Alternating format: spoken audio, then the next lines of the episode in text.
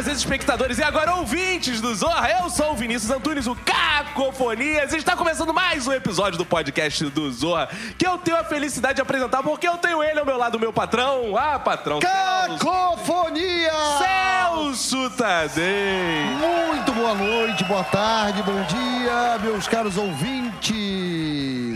Estamos aqui em mais um episódio desse podcast que já é um sucesso, né? Total, Não? total. Total não, sem total. Sem total. Sem total, Não é nem o- total, nem Não é total. É um sucesso, sem total. Essa é a deixa para apresentarmos ela. A mulher da voz maviosa. Tata Lopes! Oi, gente. Hoje eu tô meio afônica. Uma voz meio Ana Carolina. Uma voz meio. Maísa. É, Maísa Maria Bethânia. Enfim. Eu tô meio sapatão hoje, né? Resumindo, Meio. resumindo. Hoje ela tá meio sapatão, Cacofonias. Mas temos aqui ex-namorados, Ah, Irmãos. irmãos de Tata Lopes. Sempre, sempre, Sempre. essa grande irmandade de Tata Lopes, Ah, estamos aqui. esse grande grupo de ex-maridos, ex-namorados. Ainda não, esses dois ainda não. Mas quem Ainda não, sabe? ainda Quem não. sabe eles não têm essa sorte. Nunca diga nunca. Então, Tata, por favor, chama o primeiro. Ah, gente, a gente tá tendo o prazer aqui de receber César Cardoso. Lindo! Meus aplausos no fundo. Ah, a edição bota. É. Cezinha! E, Hello, crazy people. ah, e Cláudio Lobato. Cláudio energia. Esse... Dá um seu oi aí pros nossos ouvintes, Cláudio Lobato. Alô, alô, ouvintes do podcast do Zorra. Eu estou aqui com muito prazer para dizer o que for necessário. É isso aí, o, que, o, que, o que me perguntarem, vou abrir meu coração. Somente o necessário, o Esse é- extraordinário. Esse é Cláudio Lobato. Cara, é, o Cacofonias e Tata Lopes, essa mesa aqui agora, ela, ela. Até a mesa ficou mais inteligente. Ficou. Ambos roteiristas do Zorra, ambos com longa carreira na televisão, na literatura, nas artes plásticas, no cinema, no teatro, o que mais? Onde mais? Na fotografia, na, na prostituição. Eles escrevem tudo pra Globo desde que a Globo era no rádio, hein? Desde, desde que era a TV, é, aqui a TV era, não era nem preta e branca, era só branca, era só preta.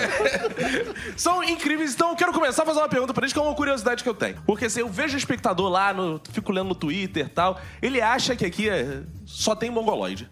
Eles ficam com essa impressão. E temos dois intelectuais na mesa. É verdade. Não, Como tem é só que- mongoloide, é retardado. Como é que essa coisa de escrever um programa popular que passa na Globo, que a galera tem maior preconceito e vocês dois são dois intelectuais que fizeram parte de movimentos artísticos, literários. Como é que é isso? Odeio esse Só muito dinheiro, é isso? Não, é. Ninguém é um só, a gente é múltiplo, né? Você, você pode escrever poesia, você pode escrever literatura infantil, você pode escrever televisão. Cada um é uma experiência com uma riqueza. É a intelectualidade mongoloide. é uma coisa única. Poucas pessoas têm essa capacidade. Mas olha só, Cezinha, Lobato, eu queria que a gente começasse do começo. Falando do começo da carreira de vocês, que é interessante pra caramba. Eu tenho a sorte de conhecer, mas os ouvintes não. Cezinha começou estudando letras. Letras. Fala aí, Cezinha. Anos 70. Anos 70, fiz faculdade de letras, participei da geração mimeógrafo, poesia marginal, Lobato também. E dali eu comecei, eu já, eu já comecei a escrever humor, porque o humor sempre fez parte da, da minha vida. É uma forma, é, não é uma forma só de trabalho, é uma forma de olhar o mundo. O primeiro lugar que eu escrevi humor é na revista Careta, que era uma revista da década de 20 e 30, que foi reeditada na década de 70. Que susto.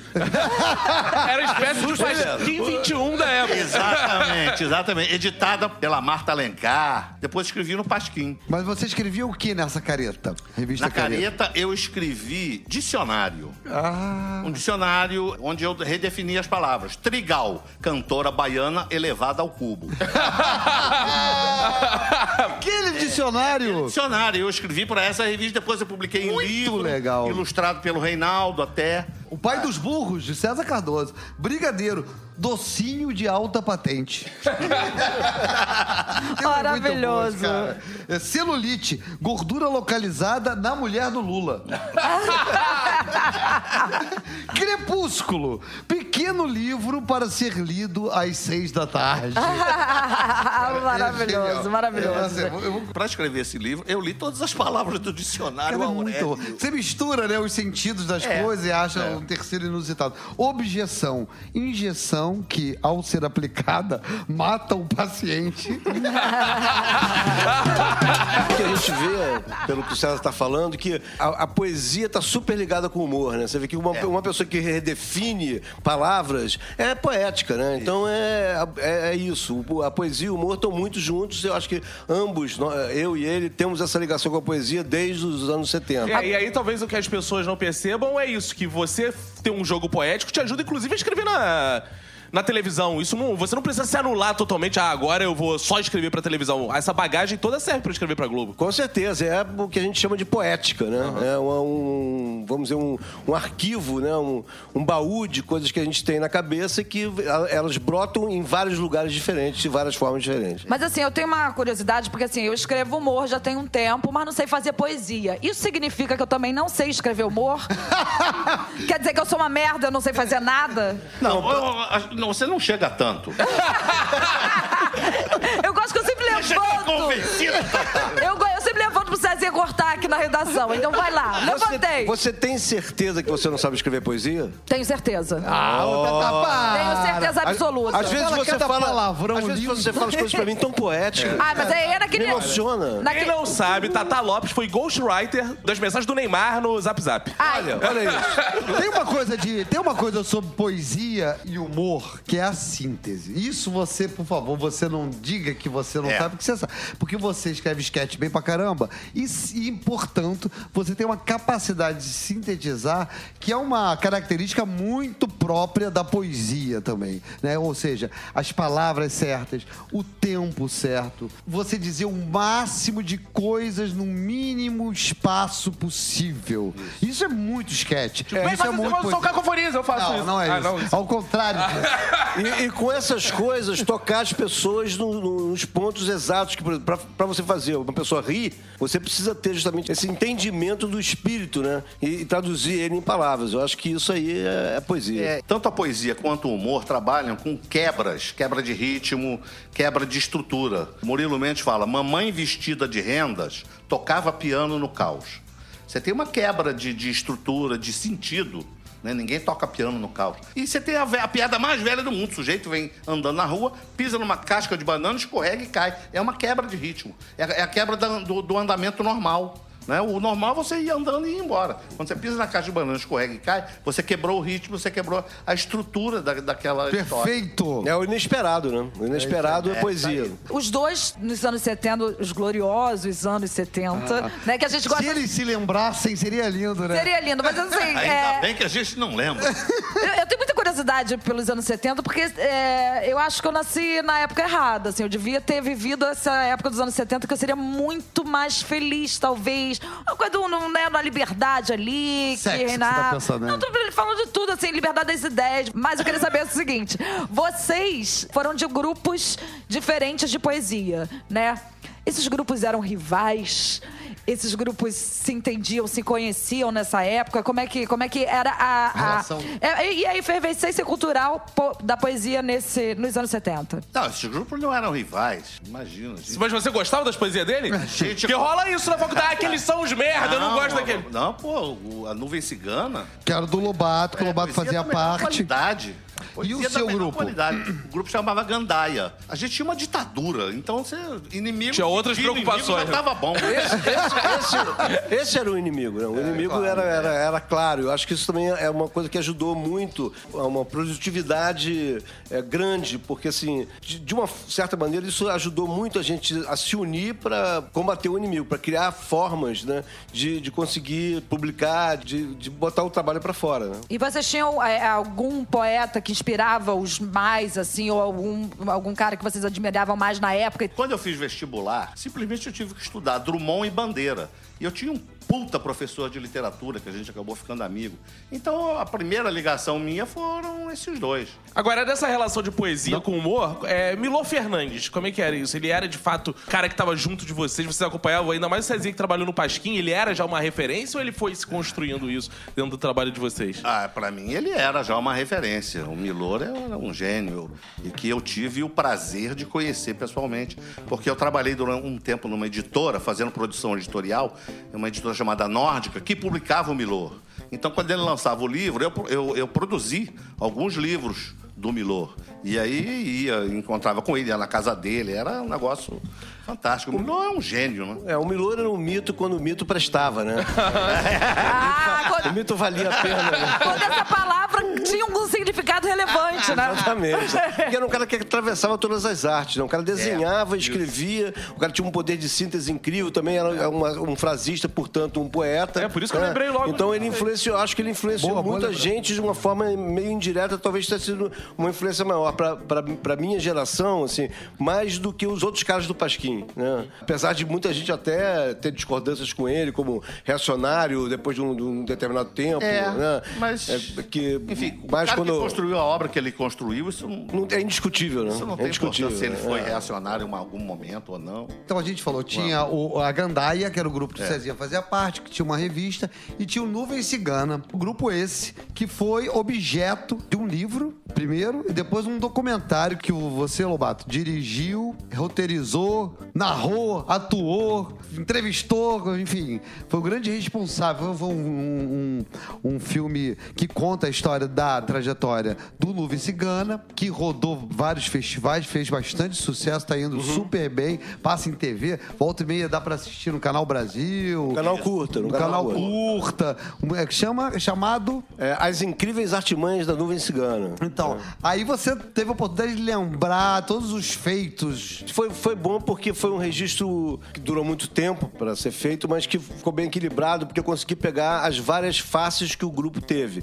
E que isso que era o grande diferencial, né? O grupo não se caracterizava só pela, pela publicação de, de poesia, como a maioria dos grupos da época. A gente fazia espetáculos, é, que eram chamadas artimanhas, que eram os lançamentos dos livros, onde qualquer pessoa podia subir no palco para falar. Então era um, era um microfone aberto também. Então, Na era, um- saudosa era- livraria Muro da Praça General Osório. Exatamente, essa foi a primeira, né? Que era, era, um, era um convite à liberdade, né? Qualquer um Fazendo podia- Parque Lage também. Também teve no Também. Parque Lage, num momento que era um momento de repressão total, né? a gente abriu o microfone para quem quisesse falar o, o que quisesse, podia subir. Então tinha uma integração muito grande entre eh, plateia né? e, e- e palco.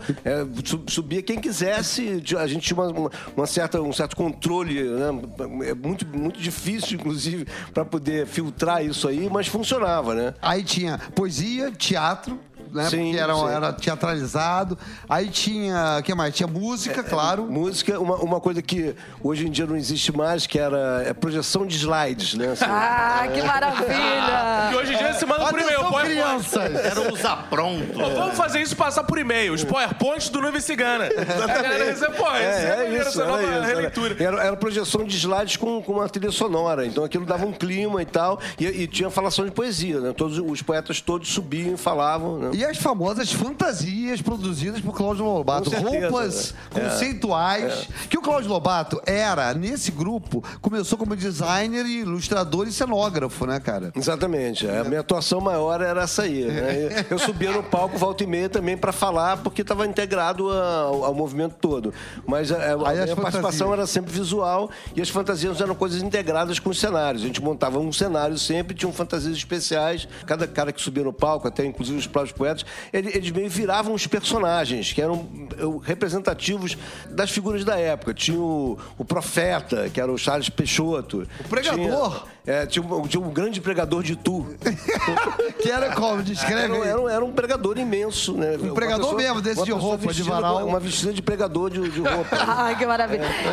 E vocês sentem falta dessa balbúrdia hoje em dia, assim, de, de- de- por exemplo, a gente tem um lugar, um espaço, ou uma- um evento em que as pessoas possam agir livre, é, se manifestar livremente, como poesia, como teatro. Vocês acham que falta isso agora? Olha, eu acho que isso continua. Talvez assim, eu não, eu não esteja mais atuante nessa área, né, devido coletivo. uma certa Mas dificuldade. continua né? assim. Mas Tem continua. muitos coletivos. Você vai lá embaixo do viaduto de Madureira, tem movimento cultural, tem, tem a poesia falada, o, o sem slam. dúvida. Um- uma moça que, um- uma poeta do Brasil, foi pra França, foi pa- participou um campeonato mundial, ela foi classificada. Tem, tem, tem movimento cultural pra caramba. É, po- poesias, inclusive, a poesias e movimentos culturais que atravessam a Zona Sul. Né? Assim, Sim. Antes era uma coisa mais rara e agora está ficando mais forte. Eu acho isso muito importante. Quem assim. quer ver o documentário, como é que pode fazer, Lobato?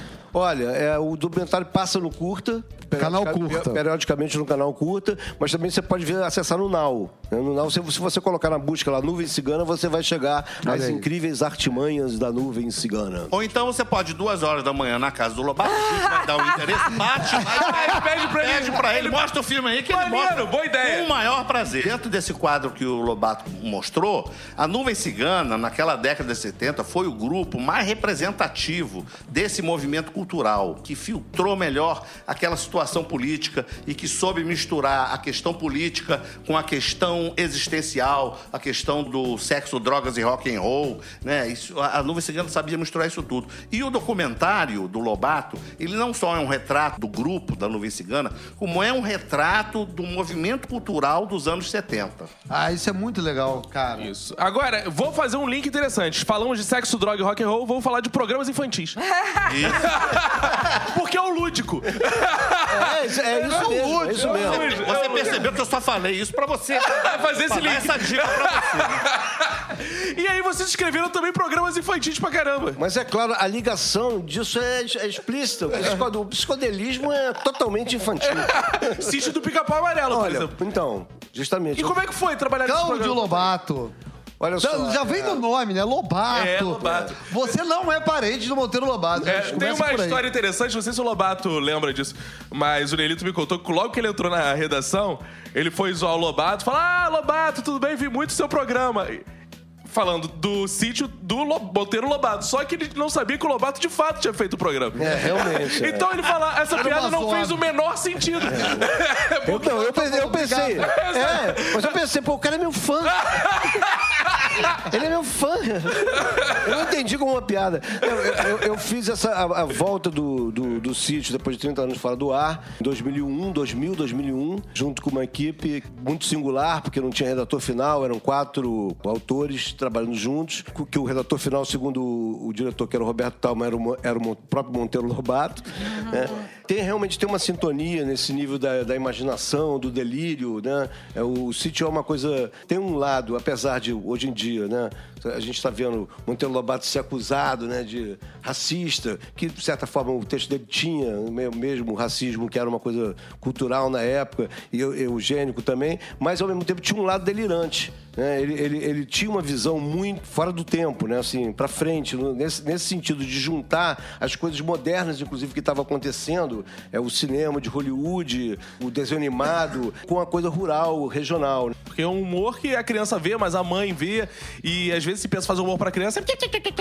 Como é que era essa pegada de humor do sítio? É, eu acho que a gente conseguia aí atingir essa coisa que pega o adulto e a criança através da, da brincadeira, da coisa lúdica, né? Ele já tinha isso dentro do texto dele de uma certa forma, o Rabicó, que aquele cara, o glutão, o engraçado que, que come tudo, o Visconde, que na verdade era uma caricatura do intelectual, né? Ele foi feito como uma caricatura do intelectual. Então a gente conseguiu pegar esses motes. A Emília, que era uma, era uma figura que questionava tudo, né? Era uma, uma punk, na verdade, né? Então a gente conseguiu fazer essas, essas ligações e acho que a gente produziu é, uma obra que, pelo visto, né, tem uma longa duração de vida, porque assim, os meus netos estão vendo. Mas Cezinha Não, nunca escre- escrevi programa infantil. Mas escreveu livros infantis. Livros infantis, muitos. Acabei de lançar o último agora, que chama A Copa do Mundo do Faz de Conta. Opa! Aí nas melhores livrarias do bairro. Do ramo, Do é. ramo. Do bairro não, porque no bairro, só, no bairro só tem uma em As geral. melhores livrarias de ramos. Mas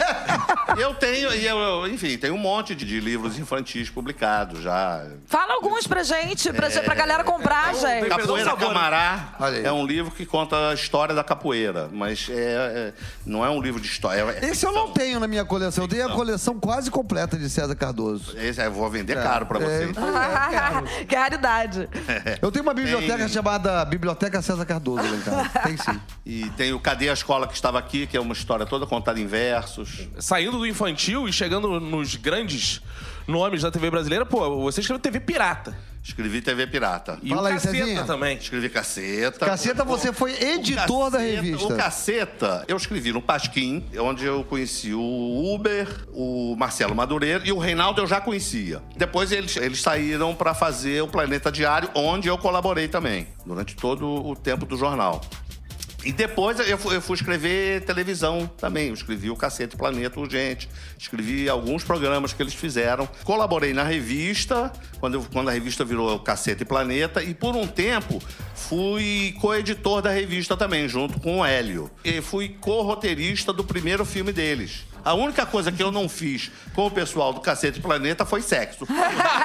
Fizemos tudo. Mas como é que era trabalhar nesse programa que hoje é tão icônico que as pessoas falam muito que é o TV Pirata? Ah, era, era fantástico. Na Era época vocês tinham essa noção de pra caraca que era fantástico? Ou Não, isso na foi- época depois? eu tinha a noção de que eu estava, eu estava trabalhando no meio de gênios, como o Luiz Fernando Veríssimo. Aham. Laerte, É, você, Laerte. você gostava É, já? pois- já, claro. Claro, né? Aquela turma toda de São Paulo, cara. Então você tinha essa percepção de ser um humor diferenciado que tava surgindo naquele sim, tempo. sim, é. Os Que atores, o elenco. e, e vinha de, de alguma coisa que eu já, que eu estava participando. O, Planeta, né, a, a Caceta Popular. Você tem uma, uma série de coisas ali que estão surgindo e renovando linguagem. E já era quase uma linha editorial que você seguia ali pra, na hora de escrever, assim. Era um humor que você já estava acostumado a escrever, só que pra televisão. É, era só que isso? pra televisão, né? O, o que modifica muita coisa. Sim, sim, porque vocês escreviam esquetes, né? É. Agora, já que estamos falando dos grandes nomes da TV, como Sítio, é, Caceta, TV Pirata, importante lembrar que Lobato é o melhor amigo da Xuxa. Que isso? Privava! Me fala eu isso, sou testemunha, Lobato. privava com Lobato, Xuxa. como é que foi ser o melhor amigo da Xuxa, Xuxa? Xuxa chamava ele às três da manhã pra ir na casa É, dela. o- ele é conhecido nos bastidores como Marleno Matos. Olha, quem parece com a Marlene Matos aqui sou eu, não. é o Cezinha. Você a cara, não, mas é verdade. Eu sou a cara dela, do Almodóvar. Lobato, como é que era ser um roteirista da Xuxa? Conta pra gente. O que, que teve, você usou de humor lá e de Dava, dava, dava muito trabalho, dava muito trabalho. Mas é claro que eu usei do- de humor, porque o humor eu acho que é a arma da gente pra lidar com qualquer coisa, né? Assim, tudo. A Xuxa, por exemplo, ficava encantada com a minha risada. A gente também fica, Lobato. Eu consegui incorporar o humor ao- à própria cabeça da Xuxa, porque, enfim, só assim que dava pra trabalhar com ela. né? A Xuxa me mostrou várias coisas, como, por exemplo, falar com o cu. Falar com Falar quem? com o quê? Falar com o cu. Com o cu? Ela mostrou isso. Como, como aquele outro cara, aquele do... Não, para, para, para, para. Como ela mostrou isso? Não, ela, ela numa reunião às 4 horas da manhã, quando ninguém aguentava mais, todo mundo deitado, caído no chão. Eu, eu tava prestando atenção, mas estava já meio desligado, assim, e aí eu- alguém me chamou a atenção. Falou assim: você tá prestando atenção? Aí eu falei, claro que estou. Você queria o quê? Que a minha bunda estivesse prestando atenção? Aí ela adorou, então ela levantou e segurou os dois glúteos e começou a mexer e a falar comigo com a bunda. Em vez de fala com a minha mão, é fala com a minha bunda. Né? Gente, é por isso. Às quatro da manhã. Não à toa eu sou baixinha da Xuxa. Não Fui tá criada nesse ambiente porque eu gostava muito da Xuxa nesse aspecto. Ela tinha essa sexualização, essa coisa. de- Eu gosto. Xuxa, te amo. É. Que é o lúdico também. O Paulo É o também Não ama. deixa de ser, não deixa de ser, né? E ela fazia essas reuniões de madrugada, né, cara? É porque ela não dormia, né? Isso é muito ela, ela- doido, ela- cara. ela vivia de madrugada e e- então pra ela assim, a reunião começava às 10 horas marcada e aí começava realmente às 11 e ia até às 4 da manhã. E as pessoas iam dormindo. Iam dormindo. E aí quem aguentava mais ficava acordado. Eu, tal, uma produtora. Não- Já podia chegar dormindo na reunião? Tem, Lobato, pra você contar pra gente daquele programa sensacional que era o geral.com. Foi criado por você? Sim, é. É uma, é uma, uma banda que queria fazer um reality show na, ah, na TV Globo, né? Aí você formatou o programa. Então a gente viu que não ia dar certo se fosse isso, esse reality não ia funcionar, e a gente formatou um programa que era meio ficção e meio reality, quer dizer, era em cima da vida deles, porque era um grupo de adolescentes, eram bem meninos, tinham é, o mais novo devia ter uns 13 anos, o mais velho tinha uns 16 por aí. Um- uma banda de rock e que eram, eram filhos de, de dois surfistas. Então, quer dizer, era, uma- era um ambiente realmente familiar que era diferenciado. Era surf rock and roll. É, Mas e- o grande barato do, do- da série era a coisa da interatividade. Então, a gente, tinha. a gente conseguiu fazer, né, em cima dessa ideia, a gente juntou é, atrizes, porque eles eram todos meninos, né? Então, at- atrizes meninas, né? E criar um- uma, uma comunicação através das redes sociais. Quer dizer, a gente ab- abriu um blog, né? Que eram, antes do programa estrear, que eram as meninas que eram fãs da banda se comunicando, como se fosse uma banda de verdade. Quer dizer, era uma banda de verdade, né? É, mas, enfim, estava na, na- na internet simulando um blog feito por fãs. E que, eh, no fim, re- revela-se que é um programa de televisão. Cara, isso né? parece ser óbvio, mas na época não É, tinha, não total. tinha isso. Essa que foi é, É. conhecido como a primeira muito legal. experiência de segunda tela da TV Globo. Que Foi a primeira experiência. Cara, foi um, sucesso, foi um sucesso. Que foi o seguinte: tinha um blog, assim, como se fossem os personagens escrevendo. E a gente produzia material. Foi foi tudo saiu dessa cabecinha aí. Mas então, a gente produzia material exclusivo. Essa cabecinha sou eu. Então, assim, tinha um material exclusivo que cada personagem produzia e com as características dos personagens. Então, tinha o B, B menor, né? B menor, B B menor. O B menor, que era mais nerd, aí fazia pequenas séries. É, aí a gente produzia como se um menino tivesse produzido, mas éramos nós que produzíamos, né? Por, ima- por imagens de celular e tal. Séries bem malucas e engraçadas, que faziam, que começavam a ganhar vida própria no YouTube. Ou seja, tudo que anos depois as empresas se passaram uma, a fazer. se tornou uma coisa normal, né? Tudo que hoje é um stories que a gente pega e faz, stories, é, quase. Você entende? É, é assim, são, são, são é segunda tela, como ele falou, né? Jogos e easter eggs. Games. Games. Games, não, easter eggs. legs de- Que, que tinham no programa, coisas que ligavam o Ah, sim, é programa da televisão à internet. Cara, Tinham chaves que só as pessoas da internet podiam acessar incríveis. determinadas cenas. Então, quer dizer, du- durante uma cena aparecia um cadeado que dava uma senha. Então, se, se você bot- usasse essa senha na rede, você conseguia acessar uma parte da senha que só quem estava na rede conseguia ver. é isso Entendeu? tudo no, E assim, no aí- ano de 2000 e... Seis. Seis, cara. aí em 2006, que, inclusive, eu e o Celso criamos um, um post que os meninos teriam feito, que chamava-se O Patinho e o Lagarto. Ah, o Patinho e o que, é- Lagarto. que era, um, era, um, era um programa feito por dois pedaços de carne. Um patinho e o lagarto. eles ficavam pendurados no açougue, eles- a gente manipulava com fios de nylon, né? Ia com cortes na carne e eles falavam, e cantavam. Uma E, enfim. Ah, o patinho, lagarto, patinho. lagarto. E aí chegou o momento do Zorra. Vamos falar agora do nosso Zorra, que tá todo sábado depois da novela na televisão, que eu tenho a honra de trabalhar com a história da TV brasileira aqui, que é Celso Tadei. Mas, ok, tem também Lobato e... Não, não, é porque, né? Mas tem também Lobato, Cezinha. Lobato e Cezinha, Sim. como é... Qual o nome da pessoa? Lobato Cezinha? Lobato Cezinha, né? Tipo Sandy Júnior? Como é trabalhar com a gente, que não tem a menor Isso, pô, noção? Como é que é essa coisa de, pô, vocês trabalharam com os moleques, eu já nem mais sou tão moleque assim, né? Agora tem mais Nada, moleque. moleque. Que moleque? Não, mas quando eu cheguei era moleque, quando eu cheguei aqui era jovem. Quando você chegou, Teve cara de moleque. quando você Não, chegou... você tinha cara de psicopata. Exatamente. O Celso Quando- morria de medo de você. Quando você chegou, você era psicopata. A gente já falou isso aqui em outros episódios. Quando ele chegou, ele era moleque. Ele chegou cinco anos antes do programa começar. Ficou sentado aí na porta esperando. Moleque diabo. Quando cheguei aqui eu não sabia nada. E como é trabalhar com essa geração de roteiristas chegando cada vez se renovando, já que o Zorra Não, tem, tem, muita essas coisas legais. Você, por exemplo, chegou e não sabia nada. Como você conseguiu manter essa, essa mesma atuação durante tanto tempo? É impressionante. Isso é muito Isso é uma experiência muito Isso- rica. Isso é um talento! Isso é um talento! Talento É um incrível. talento raro. É uma riqueza, é uma riqueza, sem dúvida é uma riqueza. Quantos anos sem saber nada, cara? Uns 10 anos. É Olha só, olha só, não, olha só. Não saber nada é uma coisa muito importante. entendeu? Porque só não sabendo nada é que você pode fazer um monte de merda. Que, que vira uma coisa interessante. Porque você Sério? seguir padrões também é uma coisa que acaba ficando o quê? Sem graça. Né? É isso que a gente tenta perseguir, fazer uma coisa engraçada e inventiva. Eu tô interessado também no caderno de César Cardoso. Porque as pessoas Ah. que não trabalham com a gente É. não têm ideia que César Cardoso chega todo dia com um caderno lotado de ideias. E folhas. Não sei se é pra intimidar, ele escreve qualquer coisa. São as mesmas desde o Ô, nonô.